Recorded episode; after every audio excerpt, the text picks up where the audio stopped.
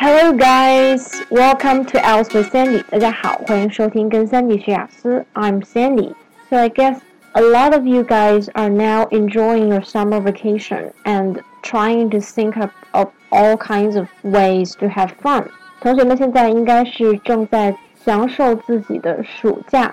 那我们今天呢，给大家推荐这首歌就是来自 Calvin Harris 的的《Summer》。说起 Calvin Harris，大家觉得哦谁呀、啊？我怎么没有听过？他现在有一个最新的称号，就是 Taylor Swift's current boyfriend.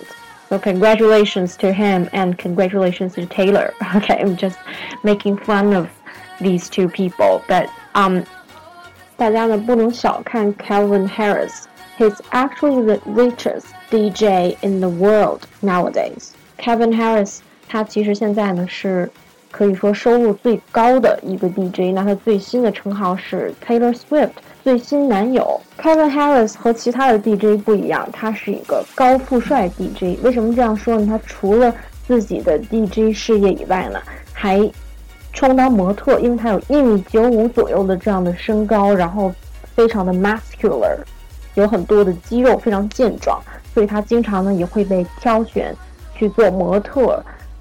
除此之外，他的 DJ 事业呢，也可以说是如日中天。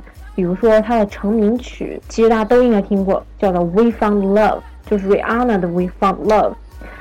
所以说他的 DJ 事业呢也是非常的红火。现在呢，他又抱得佳人归，对吧？所以说，那我们就通过这首《Summer》来认识一下 Calvin Harris。在我们正式听这首歌之前呢，三季老师呢还是。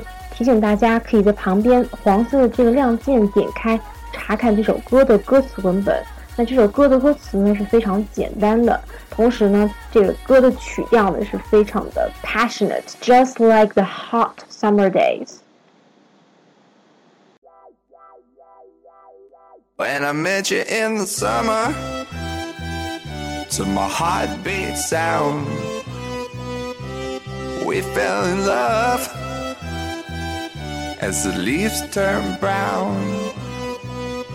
And we could be together, baby, as long as skies are blue.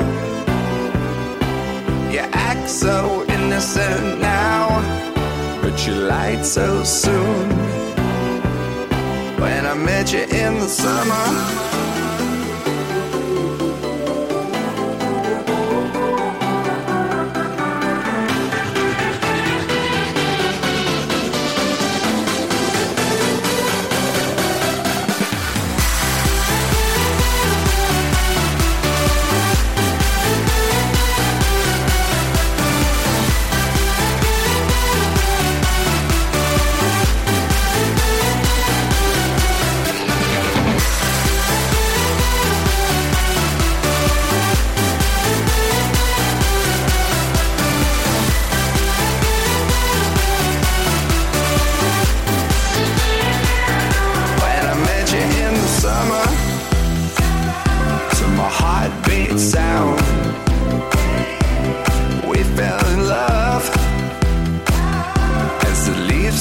Brown.